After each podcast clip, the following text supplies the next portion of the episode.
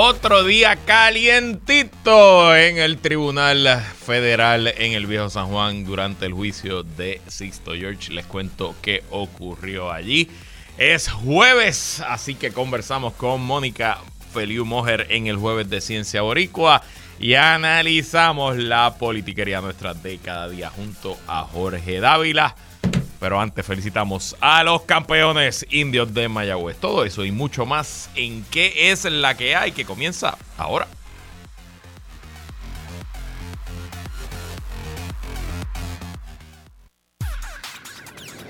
El análisis más potente y completo comienza ahora. Luis Herrero llega prendiendo fuego a los políticos y figuras que se atreven a dañar el país. Radio Isla 1320 presenta ¿Qué es la que hay? con Luis Herrero. Muy buenas tardes. Bienvenidos y bienvenidas a ¿Qué es la que hay? con Luis Herrero por Radio Isla 1320. Hoy es jueves 26 de enero del 2023. Estamos en vivo y en directo para todo Puerto Rico por el 1320 AM y su cadena para el mundo a través de radioisla.tv, nuestra aplicación para teléfonos Radio Isla Móvil y en facebook.com diagonal Radio Isla TV. Yo soy Luis Herrero y como siempre les invito a que me sigan en todas las redes sociales, twitter.com diagonal L Herrero, facebook.com diagonal L Herrero, instagram.com diagonal L Herrero y recuerda que este programa lo puedes escuchar en tu formato podcast Búscalo como qué es la que hay en tu aplicación de podcast favorita para que me escuches cuando a ti te dé la gana. Y qué es la que hay de qué vamos a hablar hoy. Sigue, bueno, terminó testimonio de Anthony Maceira en el caso de Sixto George y ahora mismo testifica el secretario de Hacienda Francisco Paquito Párez. Les cuento lo que ha ocurrido en la sala del juez Besosa durante el día de hoy. Y en el jueves de Ciencia Boricua con la doctora Mónica Feliu Mojer, seguimos nuestras conversaciones con científicos puertorriqueños que han logrado regresar para hacer ciencia desde su país. Y del caso de Sixto George y de la culminación del proceso de privatización de las plantas generatrices, conversamos con Jorge Dávila. Pero bueno, antes de comenzar, Vaya mi más sincera felicitación a los fanáticos, las fanáticas y a los integrantes de los indios de Mayagüez que anoche se alzaron con su décimo novena. Yo ayer dije que eran, eran 20, no, su décimo novena corona campeonato de la Liga del Béisbol Profesional Roberto Clemente Walker. Mayagüez ganó en un emocionante partido séptimo ante más de 11 mil fanáticos en el estadio Roberto Clemente Walker de Carolina. Yo fui uno de esos 11 mil fanáticos. Estuvo brutal el ambiente, la atmósfera, el party, los gritos, la emoción, la tensión. Fue un partido con todo, un duelo de pitchers. Acabó por 2 a 1 que fue típico no solo de esta, de esta serie, sino en general de toda la temporada, que fueran eh, pues partidos cerrados. Eh, y hasta el último momento, Carolina tuvo oportunidad de empatar o incluso ganar en la novena entrada. Tengo que decir que mm, es bien diferente ir a un partido cuando pues yo no soy ni fanático. Ustedes saben que soy cangrejero, así que honestamente a mí el resultado, ni si me senté con la gente de Carolina, porque me senté con la gente de Carolina, eh, no, decidí cuando entré al estadio caminar hacia ese lado. Eh, no, no, no necesariamente eh, le iba a Carolina, pero si hubiera sido los cangrejeros los que hubieran estado jugando ahí, yo me hubiera muerto, de verdad, porque estaba tan intenso el momento y tan, y tan eh, cualquier cosa podía pasar. Fue una, eh, una montaña rusa de emociones. Y, nada, estuvo espectacular. Y honestamente me, encantó ver el estadio tan, tan repleto. Me, llena de esperanza de que hay mejores. Este, lo que vienen por ahí son buenos momentos para nuestro béisbol invernal. Con el campeonato, los indios de Mayagüez se convierten oficialmente en los indios de Puerto Rico y tocará que nos representen en las series del Caribe, que si no me equivoco comienza el lunes, ya pronto, si no el lunes la semana que viene en Caracas, Venezuela, donde se enfrentarán a los ocho campeones, sí, o siete campeones del resto del Caribe. La Serie del Caribe en esta edición va extendida, además de los tradicionales México, Dominicana, Puerto Rico y Venezuela. También hay representación de Cuba, de Panamá, de creo que de Nicaragua, un, un, país centroamericano, y creo que de Aruba. Son ocho eh, selecciones, si no me equivoco, que van a participar en la Serie del Caribe este año. Con la victoria también el eh, manejador, legendario manejador puertorriqueño Maco Oliveras logra su novena corona del béisbol invernal de Puerto Rico. Eh, Maco Oliveras entra al final de la temporada regular como eh, entrenador suplente en Mayagüez. Mayagüez había estado coqueteando con el primer lugar durante casi toda la temporada, pero en los últimos, yo diría las últimas tres semanas, tuvo una racha muy mala de derrotas. Si no me equivoco, tuvo seis derrotas corridas y bajó hasta la cuarta posición, entrando último en la postemporada. Derrotó al campeón, a el campeón defensor Cagua, los criollos de Cagua, los derrotó 4 a 2 eh, en su serie para pasar a esta final contra Carolina, que Carolina pues había hecho lo propio contra mis cangrejeros, también en siete juegos que se jugaron hasta el último inning. También fue. Eh, eh, galardonado como el jugador más valioso de la serie, el shortstop de los indios de Mayagüez, Jeremy Rivera, un joven oriundo del pueblo de Aguada, Puerto Rico, así que eh, también de allá de la zona. Y obviamente, pues, la inmensa mayoría de las personas del oeste son fanáticos de los indios de Mayagüez, así que una vez más, vaya nuestra felicitación. Y también para los indios que llevaban seis finales corridas, seis finales corridas y cinco subcampeonatos corridos. Así que se acabó, se rompió el maleficio. Y terminado el béisbol, bueno, por ahí viene la Serie del Caribe y después vendrá el Clásico Mundial de Béisbol. Pero después de todo eso, regresa el baloncesto superior nacional. Eso está para finales, la última semana de marzo. Así que prepárense que dejamos de hablar de béisbol, pero ya mismo volvemos a hablar de baloncesto. Y entonces, en una nota que salió ayer o antier y no me dio tiempo a eh, reseñarla, ustedes saben que yo pues llevo aquí ya más de un año llevando una narrativa que no es necesariamente la narrativa más eh, que más uno escucha en los medios en Puerto Rico, pero es que los números pues son los números. Eh, y yo les llevo hablando de que la situación económica en Puerto Rico parece, parece, parece estar en una mejor posición que lo ha estado en las últimas 15, 16 años, por lo menos en lo que yo llevo en el mundo profesional. Yo me gradué de la Escuela de Derecho en el 2008 y empecé a trabajar al mes y medio de tomar la reválida. En diciembre del 2008 fue mi primer trabajo como abogado hasta hoy, ¿verdad? 2023, que ya no necesariamente trabajo de abogado, hago, muchas más cosas. Eh, me atrevo a a decir que en mi experiencia la situación económica que se vive en Puerto Rico hoy es la mejor en la que yo he estado participando, ¿no? Y los números de desempleo lo refleja y en efecto pues salieron los números de diciembre y según el más reciente informe mensual de empleo y desempleo correspondiente a diciembre de 2022, se reflejó un descenso en la tasa de desempleo no ajustada estacionalmente de 0.2% al compararse con el mes previo. O sea, que la tasa de desempleo está en 6% en Puerto Rico. Eso es un número que yo no sé si alguna vez habíamos alcanzado un número así de bajito. Y la baja en el mes de diciembre representa la tercera baja consecutiva. Respecto a las personas desempleadas, la cifra no ajustada estacionalmente se situó en 73 mil durante diciembre del 2022. Esto de datos representó 3.000 trabajadores menos al constatar con noviembre del 2022 y con relación a diciembre del 2021, o sea, del año anterior, el mismo mes, el número de desempleados disminuyó en 9.000 personas. E incluso no solo es que está bajando la tasa de desempleo, es que está subiendo la tasa de participación laboral que en diciembre de 2022 se estimó en 45.1% para un incremento de 0.7% en comparación con noviembre de 2022. Eh, cuando se compara con diciembre de 2021 hay una baja en la tasa de participación, pero es una baja leve de 0.2% de 45.3% a 45.1%. ¿Por qué la economía de Puerto Rico hoy está quizás en su mejor momento en 15, 16 o 17 años? Pues por muchos factores, no ninguno que sea necesariamente atribuible al gobierno, pero primero la situación económica global, sobre todo en lo que respecta a Estados Unidos, y bueno, pues la economía de Puerto Rico está atada 100% a Estados Unidos, está bastante buena, incluso con la guerra, con la inflación, con todas las situaciones macroeconómicas que están ocurriendo, la situación de Estados Unidos está bastante bien y eso pues favorece a Puerto Rico.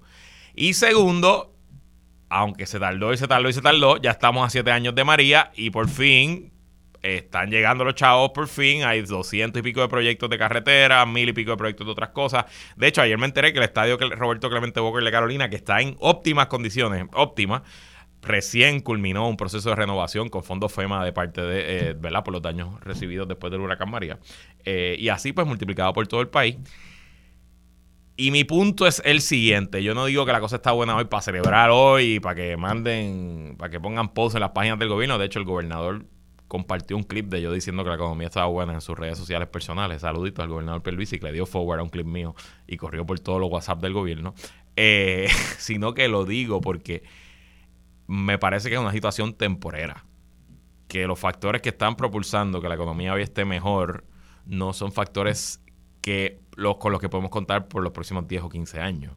Así que es el momento de aprovechar estas vacas gordas y no solo ahorrar y no solo invertir en, en, cuestiones a largo plazo, sino también en transicionar a nuestra economía a una de crecimiento pleno, una economía donde los empresarios y las empresarias, las empresas locales puedan eh, eh, sembrar una zapata firme que les permita crecer, expandir y más importante creo que es el momento de que el gobierno y la empresa privada se unan en una gran coalición, no sé, como ustedes lo quieran trabajar. Y empecemos a hacer un llamado importante a los boricuas que se fueron a que quizás es el momento de regresar. Hay trabajo como no había antes, los salarios están subiendo como no habían antes y hay oportunidades para montar empresas que atiendan la vasta gama de necesidades que se están viendo, empresas de construcción, empresas de servicios, todo tipo de empresas. Y aprovechar este momento para construir una economía más plena, más justa y más sustentable. Lo digo para ver si pasa. Esperanza de que pase, bueno, esa no tengo mucha.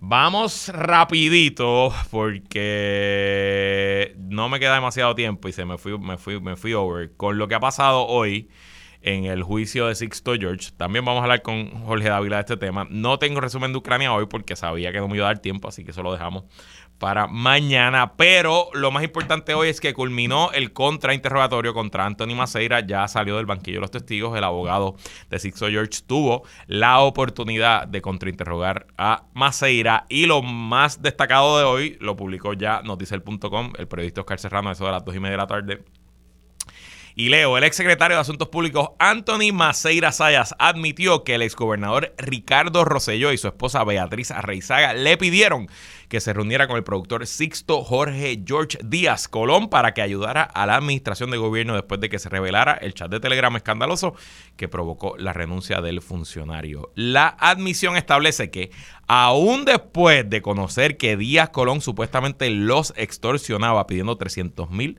para evitar la filtración de chat, del chat, el mandatario le pide a su principal oficial de comunicaciones que busque la ayuda del mismo productor para enfrentar la tormenta por la publicación del chat. Maceira Sayas aseguró que el gobernador y su esposa no le dijeron cómo es que el productor ayudaría. El testigo le dijo al abogado defensor Rafael Castrolán que no estaba consciente de que el gobernador había contratado a Díaz Colón para hacer control de daño de la opinión pública y que le habrían pagado 100 mil en fondos del comité de campaña para ello, porque esa fue la otra revelación. Supuestamente, Sixto George está extorsionando al gobernador a través de Anthony Maceira, pidiéndole chavos, pero aún así el gobernador le dijo a Antonio Maceira que se reuniera con el extorsionador. Número uno. Y número dos, se confirma lo que se había reportado en el pasado, pero yo entiendo que no se había confirmado, que en efecto el comité de campaña de Ricardo Rosselló le hizo un pago a una empresa que hoy aparece atada a Sixto George por 100 mil dólares. Y le refresco la memoria de una historia del primero de marzo del 2021 del periódico Metro Puerto Rico. Y dice aquí la campaña del entonces gobernador Ricardo Rosselló pagó 90 mil dólares a la empresa DR Consulting Corporation el 17 de julio de 2019, un día después de la reunión entre el ex secretario de Asuntos Públicos de la Fortaleza, Anthony Maceira, y el productor, ahora acusado federal Sixto George, en medio del escándalo por las primeras filtraciones del chat de Telegram que eventualmente le costó la gobernación a Rosello. Seis días después, el 23 de julio de 2019, se hace otro pago de 90 mil para la misma compañía. Para ese segundo cheque hubo un intento de parar el pago, pero el cheque ya se había cambiado. En total se pagaron 180 mil a la empresa creada el 22 de mayo de 2019. O sea, que según el gobierno, Sixto George está amenazando, extorsionando al gobernador Rosselló a través de Anthony Maceira. Anthony Maceira va al FBI cuando recibe la extorsión, se convierte en testigo del gobierno, comienza a recopilar información, pero y le dice al gobernador Rosselló, me está extorsionando, y el gobernador Rosselló le dice, ok, pero de todos modos, vete y reúnete. Y adicional a eso, el gobernador Rosselló hace dos pagos con su comité de campaña de 180 mil dólares. Y lo más interesante es que después de que se admite evidencia de que se hicieron esos pagos, el abogado de Sixto George le pregunta a Anthony Maceira, ¿y usted sabía que se le habían hecho esos pagos a estas empresas? Y Anthony Maceira dijo que no.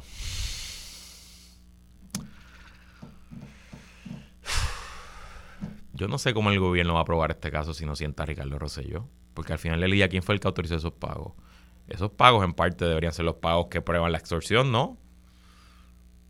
No sé. Ahora mismo está sentado y testificando el secretario de Hacienda, Francisco Párez.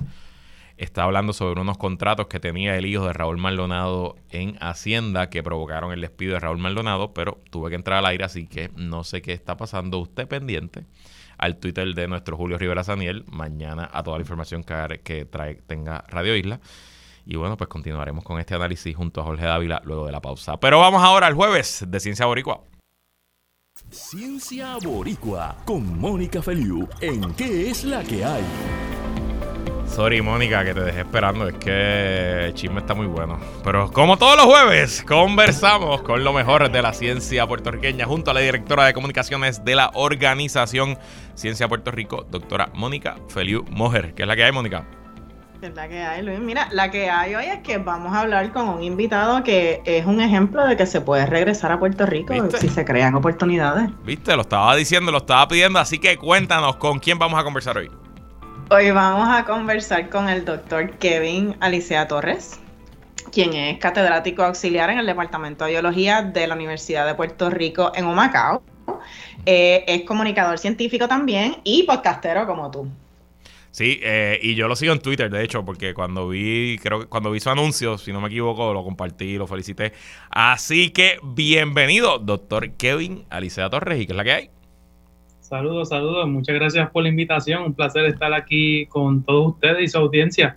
Bueno, Kevin, como siempre hacemos en este segmento, lo primero que le preguntamos a nuestros invitados e invitadas es que nos hables un poco de ti. Cuéntanos dónde te criaste, qué y dónde estudiaste y que, bueno, ya Mónica dijo qué estás haciendo, pero un poco háblanos qué buscas en esta nueva posición en la UPR en Humacao. Claro, eh, yo me crié entre el sector Villa Clarita y Barriada Obrera en el pueblo de Fajardo.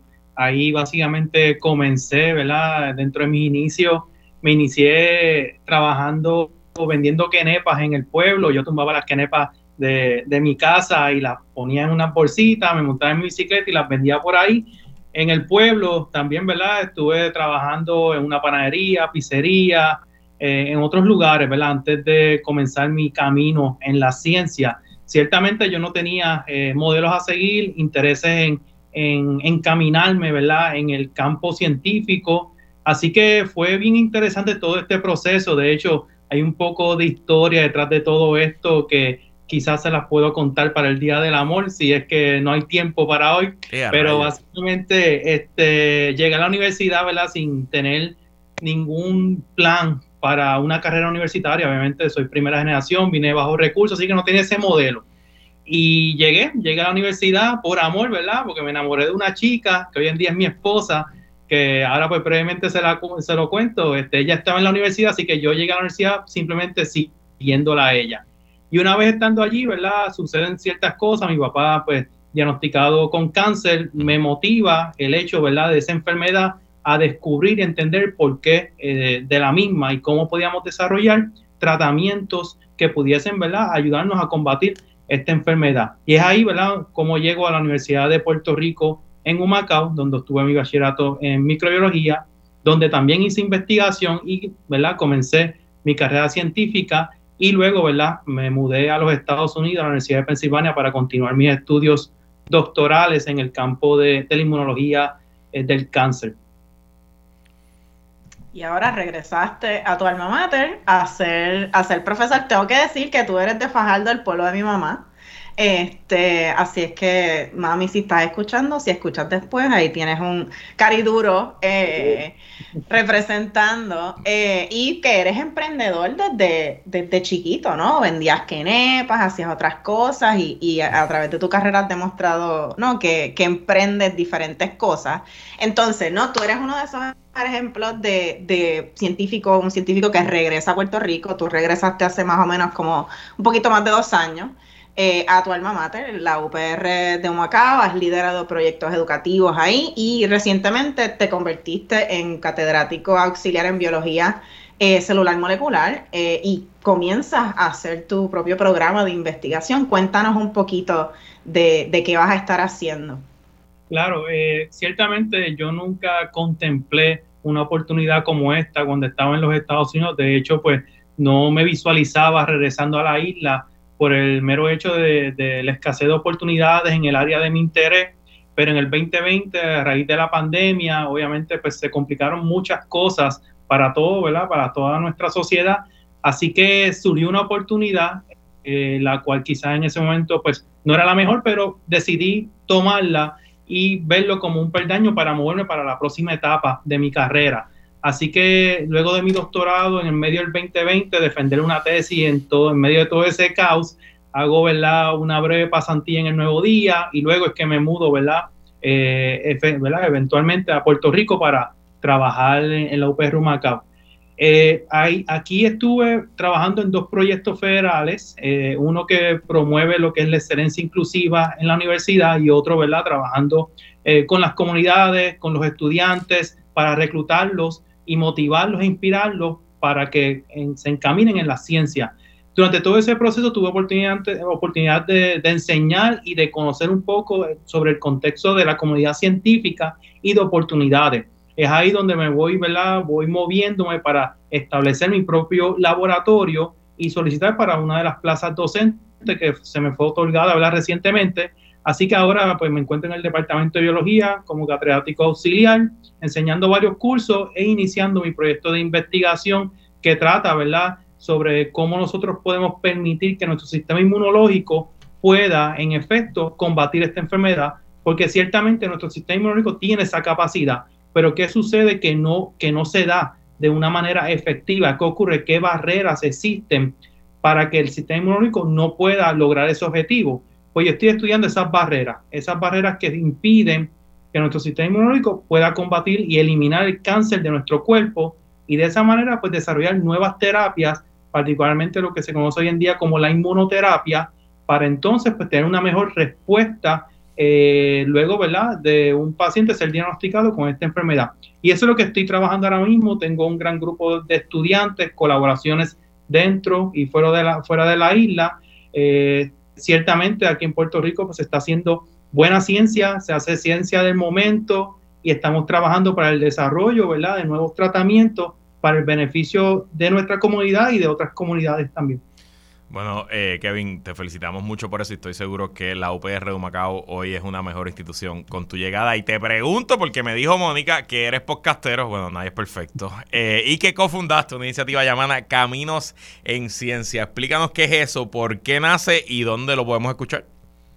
Pues ciertamente Caminos en Ciencia surge en el 2016, eh, luego de las elecciones en Estados Unidos, porque eh, en nuestro interés, ¿verdad? Eh, mi compañero, amigo, doctor Enrique Linchau, quien trabajó con la doctora Jennifer Donna, premio Nobel del 2020, eh, que es de Costa Rica, de hecho, este colega mío y yo, pues, queríamos cambiar esa retórica que se le estaba dando a los latinos y latinas en Estados Unidos, a raíz, ¿verdad?, de esas elecciones. Y es ahí donde nosotros, pues, este, pensamos en desarrollar este proyecto para fomentar y promover todos esos modelos a seguir que vienen de nuestros países y que no conocemos sus historias y que queríamos resaltarlas, darle visibilidad y no solamente conocer su ciencia, sino su trasfondo. Y de eso se trata Caminos en Ciencia. Es una plataforma de divulgación científica que busca resaltar la ciencia de nuestra eh, comunidad latina, no solamente Puerto Rico, sino que hemos entrevistado a científicos y científicas de toda América Latina que no solamente se encuentran en esos países latinos, sino que también en otras partes del mundo y cómo han logrado llegar ahí. Nosotros tenemos una red, una página web que es caminosenciencia.org. Ahí pues hemos compilado una serie de, entrevistas. Eh, Mónica es una de las que hemos entrevistado en varias ocasiones, que de hecho al inicio de la pandemia, teniendo esta plataforma, eh, nosotros nos movimos rápidamente para desarrollar ¿verdad? videos cortos informativos eh, explicados por miembros de nuestra comunidad latina, para que de esa manera pues nuestra audiencia se pudiese relacionar y pudiese tener esa confianza escuchando información de personas que vienen de sus propios mismos trasfondos. Así que eso es Caminos en Ciencia, eh, ¿verdad? Hemos estado desde el 2016 y continuamos, ¿verdad? Recolectando más historias para poder inspirar, empoderar y motivar a esas futuras generaciones y demostrarles que sí se puede. Bueno, pues ya saben, caminosenciencia.org y presumo que en todas las aplicaciones de podcast. Es correcto, y también en las redes sociales, Facebook, Twitter, etcétera. Bueno, doctor Kevin Alicea Torres, muchas gracias por estar aquí y bienvenido de regreso a tu patria. Gracias, un placer. Mónica, tenemos algunos anuncios, cuéntame. Tengo dos anuncios. Eh, ya comenzaron las dos series de charlas que tiene Ciencia Puerto Rico. Nosotros tenemos una serie de charlas llamadas Científicos al Servicio eh, empezaron las esta semana, eh, el 24 de enero, este pasado 24 de enero. Las charlas son martes y jueves típicamente, siempre a las 5 pm hora de Puerto Rico, por nuestro canal de YouTube. Nos buscan como Ciencia Puerto Rico. Son charlas para estudiantes principalmente a nivel intermedio y superior. Eh, así es que exhortamos a educadores, estudiantes en estos niveles que, se puedan conectar. Aquellos que participen reciben un certificado de, de, participación. También hay unos créditos por horas verdes, ¿no? Algunos requisitos que tiene el Departamento de Educación para estudiantes y maestros, pero cualquier persona se puede conectar eh, y tenemos charlas en temas de meteorología, el estuario de la Bahía de San Juan, enfermedades infecciosas, matemáticas, un montón de temas. También eh, la semana que viene, el 31 de enero, comienza nuestra serie de charlas Juntas Podemos, que es una serie de charlas específicamente con mujeres destacadas en la ciencia, tecnología, ingeniería y matemática. Eh, y esa charla el 31 de enero es, a las 5 también. Eh, y se pueden conectar por, por YouTube, por las diferentes redes sociales, así es que les exhorto a que se conecten con nosotros para que conozcan aún más integrantes extraordinarios de, la ciencia boricua y aprendan de ciencia de una forma amena y, relevante a, nuestra cultura. Bueno, pues ya lo saben, hasta aquí esta edición de Jueves de Ciencia Boricua. Gracias, Mónica. Nosotros vamos a una pausa. Hablamos el jueves que viene.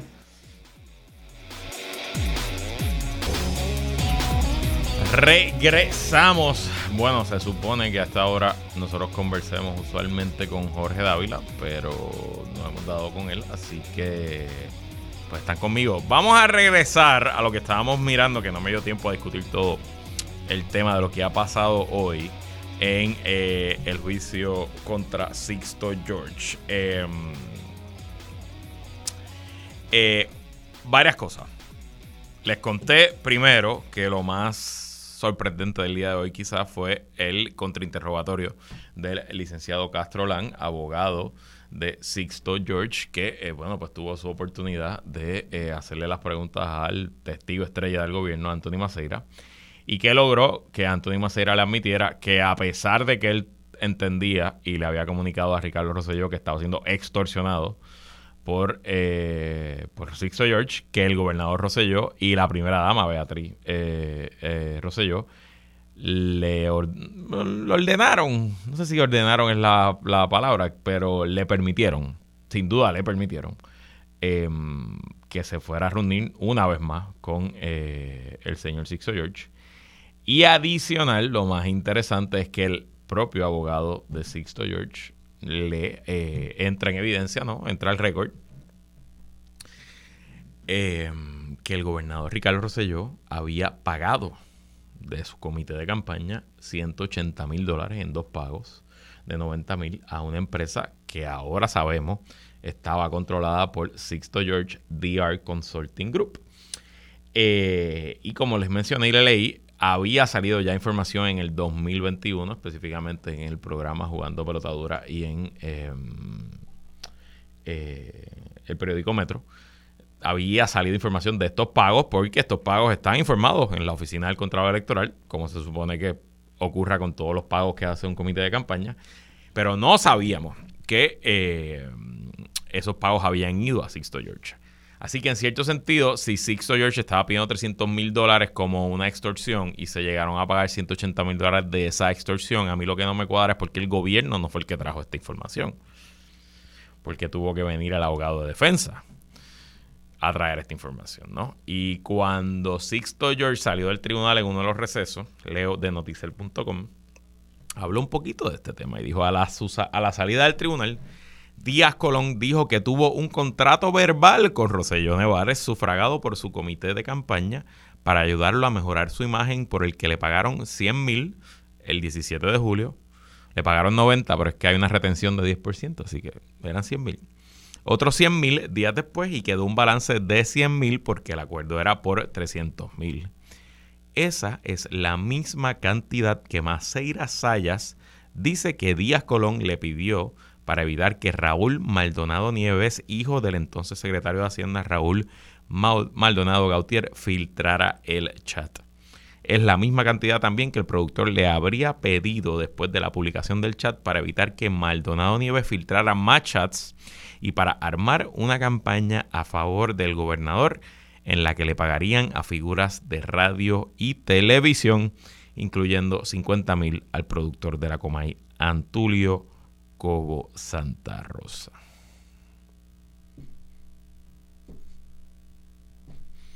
O sea, em, la semana comenzó con el testigo estrella del gobierno diciendo que había sido extorsionado, que se había sentido intimidado por expresiones gangsteriles de este productor Sixto George, pero que él nunca había hecho ningún pago en respuesta a la extorsión. Y la semana culmina con el abogado del acusado diciendo, espérate, espérate, que aquí sí hubo pago. Y de hecho, la persona que dice que yo lo estaba extorsionando, ni siquiera sabe de los pagos que se me hicieron a mí. Entonces, si la víctima de la extorsión nunca pagó nada y ni siquiera sabía que otra persona hizo los pagos, ¿Hubo extorsión entonces? Esta mañana, al mediodía, escuché a Carmelo Ríos aquí con Penchi. Y Carmelo Ríos no tiene, yo presumo, ¿verdad? Más allá de su posición actual, el senador y secretario del PNP. No creo que él tenga una posición particular. Si sale culpable o no Sisto George, no creo que le afecte a él ni en lo personal ni en lo político y no creo que le importe mucho tampoco en cuanto al futuro del PNP, etcétera. Y dijo aquí él que él veía el caso del gobierno flojo. Y saben que yo también.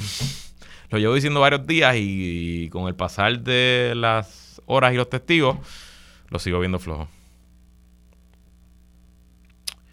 Y como si fuera poco, según noticiel.com, Oscar Serrano, sobre esa reunión del 21 de junio en el restaurante Musa. Esta es la primera reunión, la del 21 de junio en la reunión donde eh, Sixto le habla de que el chat, le dice que Raúl está haciendo lo que iba a hacer. Esta es la reunión que Maceira graba con su celular. Todavía no era testigo cooperador del gobierno, lo graba él, motu propio. Eh, pues eh, sobre esa reunión, el 21 de junio, en el restaurante Musa, Castrolán, abogado de defensa, también llevó al testigo a admitir que en su primera comparecencia ante el gran jurado no dijo que el productor le había pedido 300 mil dólares.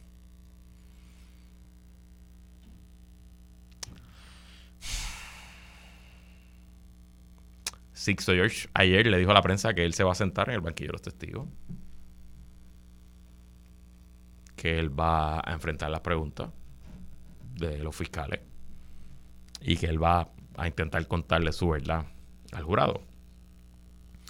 Movida riesgosa. Movida buena para el rating, sin duda. Para los que llevamos programas, esto es buenísimo porque nos va a dar mucho material. Pero movida riesgosa, les recuerdo el caso de Mayagüez, no hace pocos meses, que todo parecía que el caso iba bastante bien para los acusados hasta que se sentaron en el banquillo de los testigos y el fiscal los hizo canto. Así que ya veremos, pero por lo menos ahora mismo, ahora mismo, y puedo ser que yo esté cayendo también aquí víctima de la propia, como les dije ayer, de la producción que Sixto George está haciendo su propio caso. Él se está produciendo su juicio. Eh, pero por lo menos mi impresión de leer los resúmenes de los periodistas, de los tweets de Julio, de los artículos de Oscar Serrano, es que en efecto aquí el caso está medio flojo. Y eso no despinta la crisis que Six George está creando a la industria mediática en Puerto Rico. Eso es aparte. Que Six George era un malandrín, estipulado. Que vivía de la payola, estipulado que hay personas en los medios, George quizás el más público ahora mismo que se conoce, pero que hay personas allá afuera con el privilegio de hablarle a ustedes por un micrófono que se venden al mejor postor. claro que sí. Que los gobiernos buscan, ya sea legítimamente o ilegítimamente o antiéticamente, llevar su mensaje manipular la opinión pública? Claro que sí. Que hay gigantes de las comunicaciones en este país que por 50 mil, 35 mil, 25 mil, 15 mil, 5 mil, quizás hasta por 500 pesos, se venden al mejor postor. Obvio. Ahora bien, este juicio tendrá un efecto más allá del chisme nuestro de cada día, provocará cambios en nuestro ecosistema mediático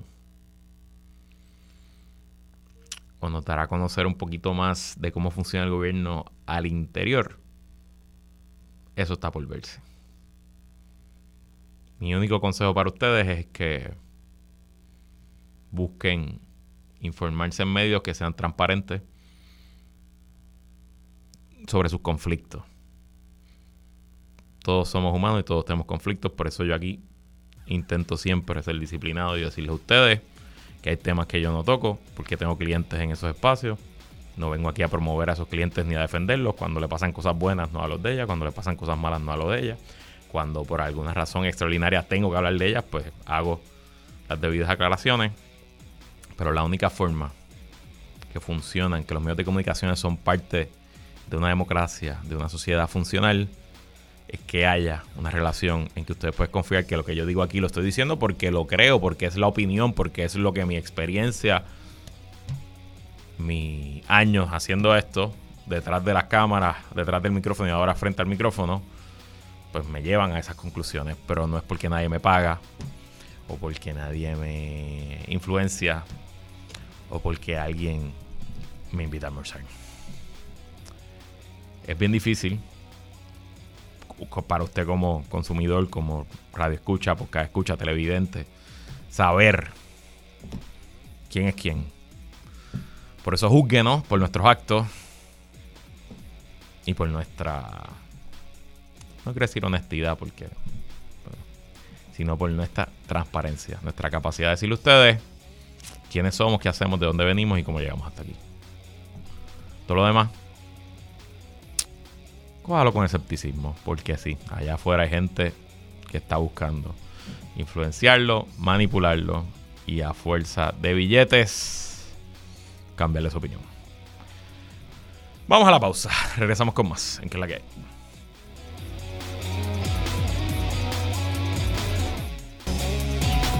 Regresamos a este último segmento hoy de qué es la que hay con Luis Herrero. Y bueno, hablemos de eh, el cierre del contrato de privatización de las plantas eléctricas de Puerto Rico que anunció ayer el gobernador Pedro Pierluisi. Según recoge el vocero, dijo el gobernador, la alianza público-privada que anunciamos ayer, bueno, hoy, hoy, whatever, entre la Autoridad de Energía Eléctrica como dueño de los activos de generación, la empresa Genera PR como nuevo operador y la Autoridad para las APPs como administrador del contrato es otro gran paso hacia la transformación energética que nuestra gente necesita y merece y que a largo plazo fomente el desarrollo económico, sostuvo Pierluisi en, en rueda de prensa. Entre sus responsabilidades, Genera PR deberá operar y dar mantenimiento diario a las plantas de generación, administrar los contratos de las instalaciones, incluyendo contratos de combustible, hacerse cargo del suministro, almacenamiento y mantenimiento del inventario, manejar los apagones por generación y asegurarse de que se cumple con las regulaciones del negociado de energía y las agencias federales de protección ambiental. También pasará a su cargo el manejo de los fondos asignados por la Agencia Federal para el Manejo de Emergencia FEMA para los proyectos de obra permanentes relacionados con la flota generatriz. De esta manera, la AEE e pierde su representación ante el negociado de energía. Mientras, esto está interesante, cada ahorro que genera PR logre se va a dividir para que un 50% se le devuelva al presupuesto del gobierno. ¿Cuánto cuesta el contrato? Pues nada, vale 100 milloncitos al año. O sea que esencialmente lo mismo que se gana Luma. La tarifa base que, cobrará genera PR de 22.5 millones anuales, pero con las bonificaciones que se esperan pudiera ascender a 100 millones, según había adelantado ayer el vocero en su edición impresa. Esas cifras son independientes a los 15 millones que cobrarán durante el periodo de transición. Y bueno, como parte de la firma del contrato, el nuevo ejecutivo, el presidente de esta nueva empresa que se ganó el contrato, Genera PR, pues se fue de Mediatur y le dio un buen... Eh, le dio una buena entrevista al vocero, entrevista que le pusieron en primera plana. Él se llama, ay Dios santo, lo tenía por aquí y se me fue la página. Bueno, nada, no se llama Wayne Stensby, pero tiene un nombre bastante similar, un nombre en inglés, así que aquí, aquí está, míralo aquí, míralo aquí, Dios mío, se me fue de la piel, se me fue, discúlpeme que estamos aquí un poquito improvisando. Se llama Brandon McElmurray. Brandon McElmurray. Ese es el nuevo presidente de Genera PR y será la persona a cargo de dar cara a la hora de que falte algo de generación o que haya un problema en el país.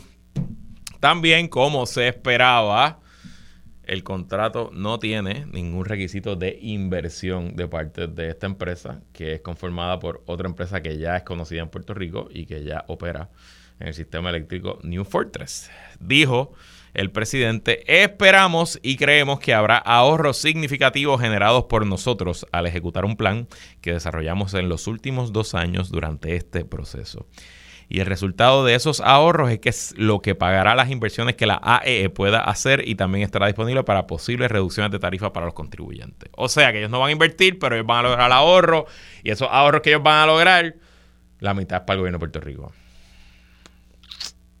Ok, nítido. Vamos a ver.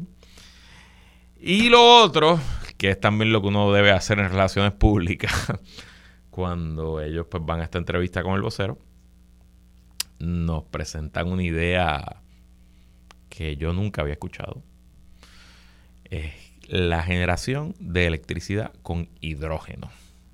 Creemos y quiero ser parte de un proceso donde Puerto Rico se convierte en un modelo de lo que debe ser un sistema de energía a que todos podemos mirar, admirar y querer emular la preparación y otras políticas públicas vigentes, incluidos el Plan Integrado de Recursos, establece la visión para Puerto Rico que vamos a apoyar como el uso de hidrógeno, Creemos que el contexto correcto será una en el contexto correcto, el hidrógeno será una herramienta crítica y valiosa para la transición energética en la próxima década, expresó el ejecutivo Brannon McElmurray.